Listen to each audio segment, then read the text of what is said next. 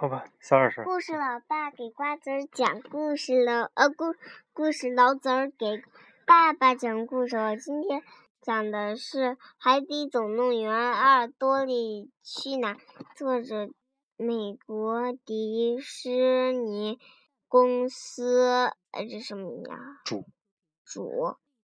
哎，好，来，开开始讲了，开始讲了。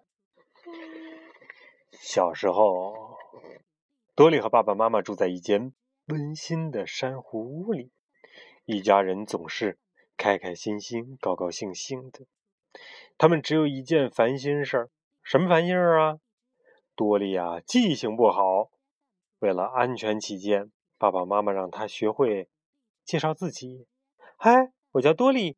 患有短期记忆丧失症，他会这样介绍：小多利有短期记忆丧失症，就是记不住事儿，是吧？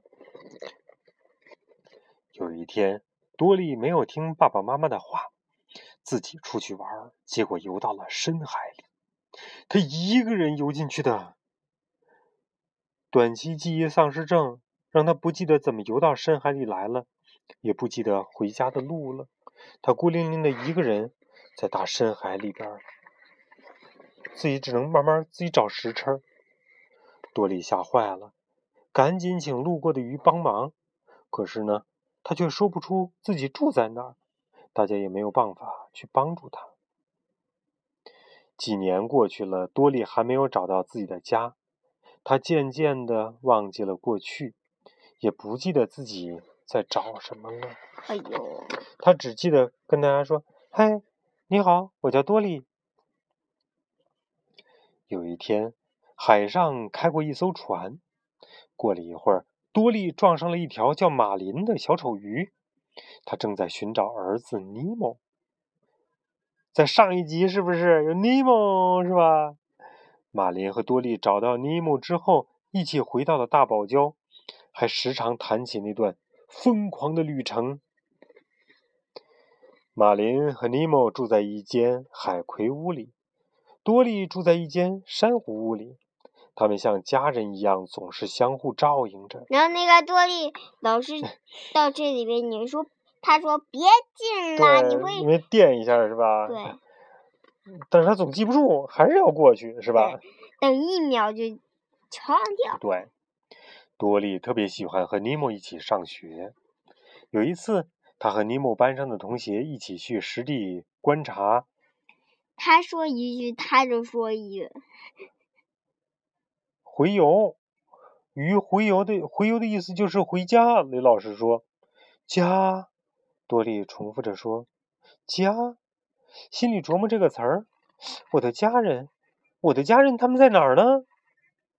他还没有来得及多想，雷老师就带着同学们出发到暗礁那儿去了。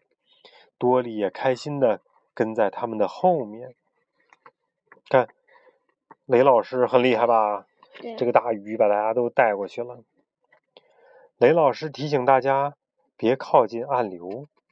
这个词儿让多利心里一动。嗯，我以前听过这个词儿，暗流。他自言自语道。多利惊奇的看着鱼成群结队的游过，越看越着迷，越凑越近。暗流一下子把多利给吸了进去。就在他晕倒的一瞬间，家人的样子突然在他脑海里一闪而过。醒来以后，多利使劲地回忆着，他和班上的同学一起回到雷老师的教室。马林正在那儿，他想问多利想起了什么。嗯，我也不确定。多利说：“尼莫说听到了他嘟囔了句‘加利福尼亚的明珠莫罗湾’。”于是潮水般的记忆涌上了多利的心头。“我的家人！”他喊道，“我想起了我的家人。”多利立刻就要去找爸爸妈妈。马林和尼莫跟在后面。多利。加利福尼亚在海的另一边呢，马林说。哎呦。嗯。啊，他我明白了，他是在加利福尼亚到底下，然后从底下就到了海的另一头。对呀。啊。多利想起了家人，开始想念他们了。他于是问道：“你知道想念是什么感受吗？”马林看了看尼莫，叹了口气：“哎，我知道。那你知道怎么横越大海吗？”尼莫问。“不知道。”马林说，“但我认识一个人，也许他能知道。”于是他想请海龟来帮忙。嗯，疯了，疯了。哦。海龟们边游边游过湍急的洋流，多利、马林和尼莫伏在他的背上。小海龟小古和其他伙伴在周围大呼小叫，你追我赶。马林这次可惨了！哦天哪，慢点儿，我要吐了！终于在海龟的带领下，明珠没了弯道了。多利、马林和尼莫。从龟龟背上跳下来，跌跌撞撞的游出了洋流。再见！三个朋友游到一艘集装箱沉船附近。